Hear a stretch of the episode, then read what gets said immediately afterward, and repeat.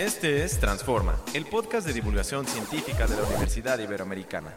Oye, narrador genérico de podcast. ¿Qué pasó, personaje genérico de podcast? Aquí dice que hoy vas a hablar de las partículas elementales. ¿Hablarás de la novela de Michel Houellebecq? Ah, sí, sí.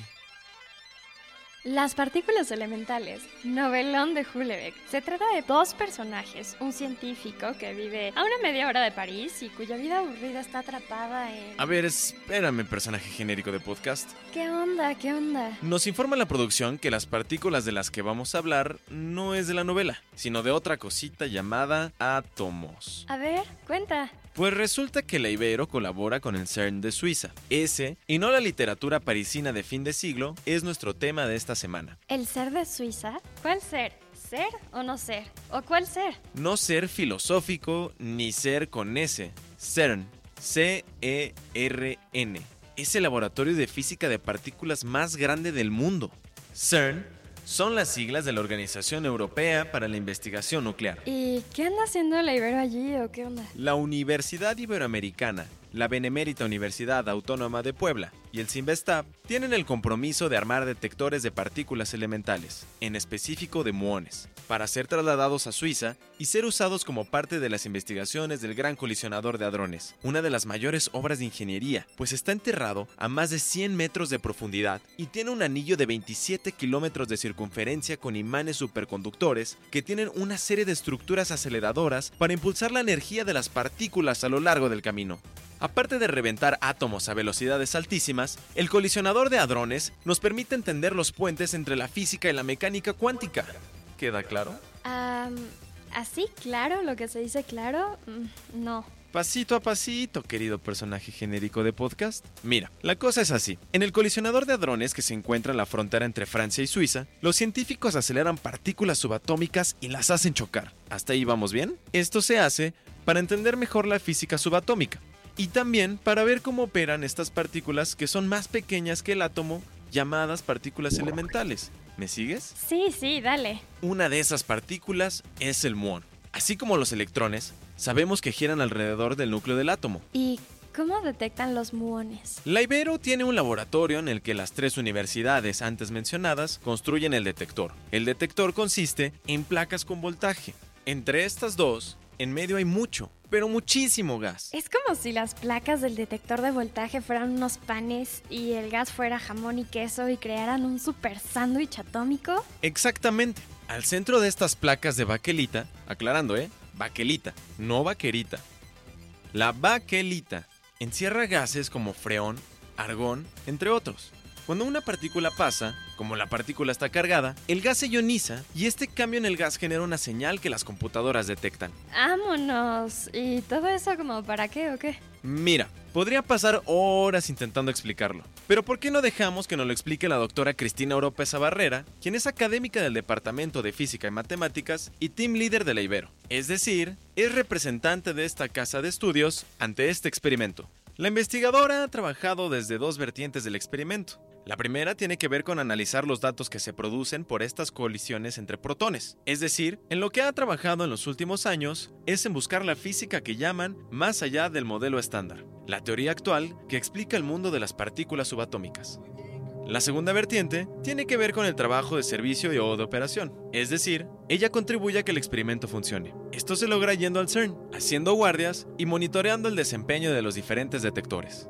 Lo que motiva a estos experimentos y estas grandes colaboraciones es una curiosidad, son principios de ciencia básica, ¿no? O sea, nosotros realmente para lo que estamos ahí es porque queremos conocer más del universo. Sin embargo, para poder desarrollar estos experimentos hay un desarrollo tecnológico muy importante. Y algo que es maravilloso del CERN y de toda su filosofía es que estos avances tecnológicos, no sé, en cómputo, por ejemplo, o incluso en la misma tecnología de aceleración de partículas, pues tienen un impacto muy importante en la sociedad y el CERN se encarga de compartir esos conocimientos, ¿no? O sea, no es como, ah, desarrollamos esta técnica súper importante para compartirnos información, y, pero nos la quedamos porque es súper secreta, ¿no? Sino más bien, por ejemplo, el protocolo este del WWW justo se origina en el CERN porque era la manera en la que encontraron los físicos para poder justo comunicarse y transmitirse los datos, etcétera. Y ahora el protocolo WWW lo usamos absolutamente todos, áreas que son beneficiadas por lo que se hace en física de partículas, pues es la medicina.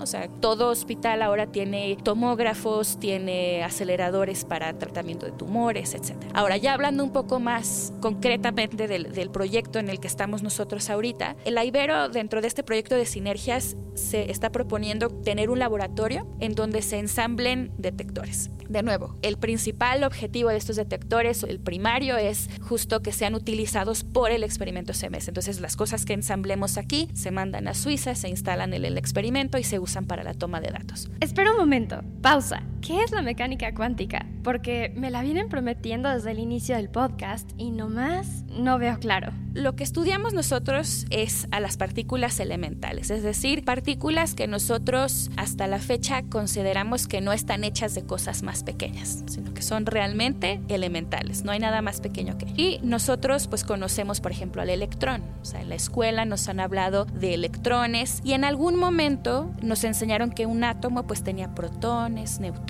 y los electrones. Hace tiempo ya descubrimos que los protones y los neutrones no son partículas elementales, sino que están hechas todavía de algo más chiquito, que les llamamos quarks. El origen del nombre no me lo pregunte, pero así se les llama. Y entonces como que ahí teníamos una imagen muy simple de lo que estaba hecha la materia, ¿no? Teníamos quarks y electrones y ya con eso explicábamos pues básicamente la tabla periódica, ¿no? Pero poco a poco, conforme empezamos a tener experimentos con aceleradores, altas energías y lo que veíamos de la atmósfera, pues descubrimos que hay otras partículas fundamentales, solo que son inestables y son más pesadas. Entonces viven muy poquito tiempo y luego se desintegran. Entonces, una de estas partículas que llamamos como de segunda generación son los muones, que son básicamente muy parecidos a los electrones, solo que más pesados. Son más pesados, entonces eso quiere decir que son inestables y eventualmente se desintegran. Entonces, estos muones pueden producir, justo como son más pesados, pues necesitamos un poco de más alta energía, ¿no? No están de forma natural, salvo en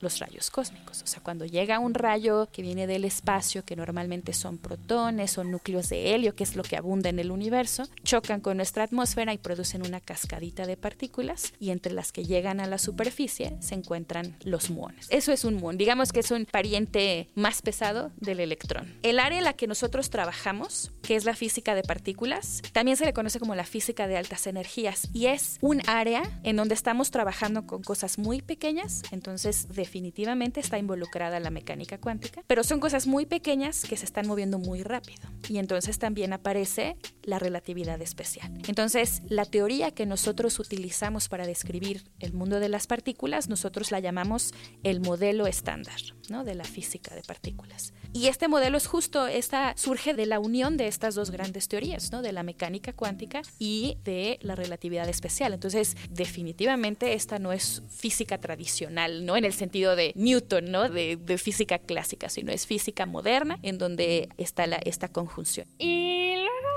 ¿Qué va a pasar? ¿Va a haber un colisionador de hadrones en México? ¿Qué sigue? ¿Nos podemos quedar con un detector de muones? ¿Lo puedo poner en mi patio?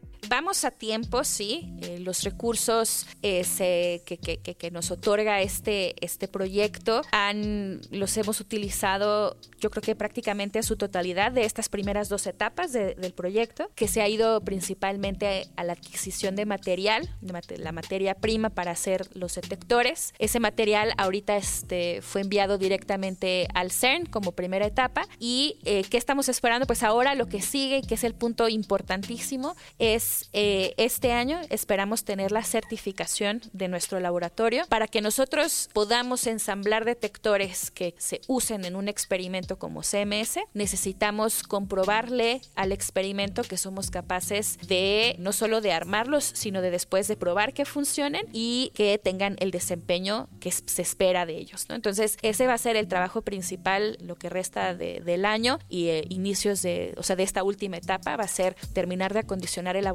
para lograr su certificación, que ya estamos muy cerca, y entonces empezar a involucrarnos en las actividades de ensamblaje. Primero tenemos que ir a Suiza, tenemos que ir al CERN este verano para recibir el entrenamiento de cómo se van a ensamblar los detectores que se van a instalar. Esos se planea que se instalen hasta 2027, o sea, son proyectos de muy largo aliento, ¿no? Se planean con mucha anticipación, pero entonces para poder traernos nosotros como el expertise a la Ibero y em, poder ensamblarlos aquí, primero necesitamos como grupo, y no solo como grupo Ibero, sino como grupo CMS México, necesitamos ir allá, recibir la capacitación y traernos ese aprendizaje para ser capaces de reproducirlo acá. Entonces, eso es en lo que concierne al laboratorio. Y pues, ¿qué más nos queda? Pues como dices, Dalia, que es nuestra estudiante, está eh, allá haciendo una estancia con trabajo muy importante. Entonces, lo que sigue pues también sería continuar con, con la parte de su análisis, publicaciones, graduar estudiantes, que son como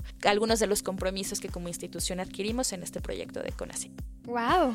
No, pues la Ibero sí que anda en todo. Arrocito de todos los moles cuánticos.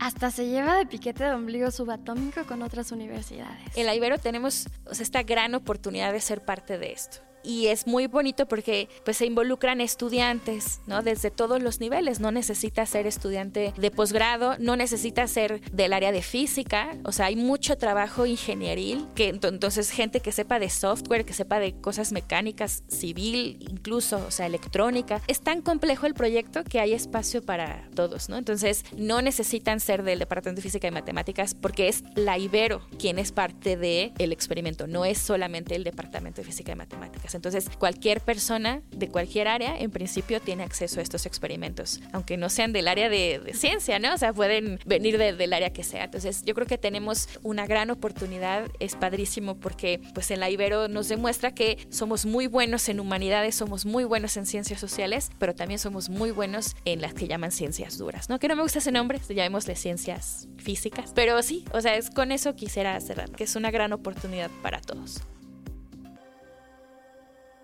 Esto fue Transforma, un podcast de divulgación científica de la Universidad Iberoamericana.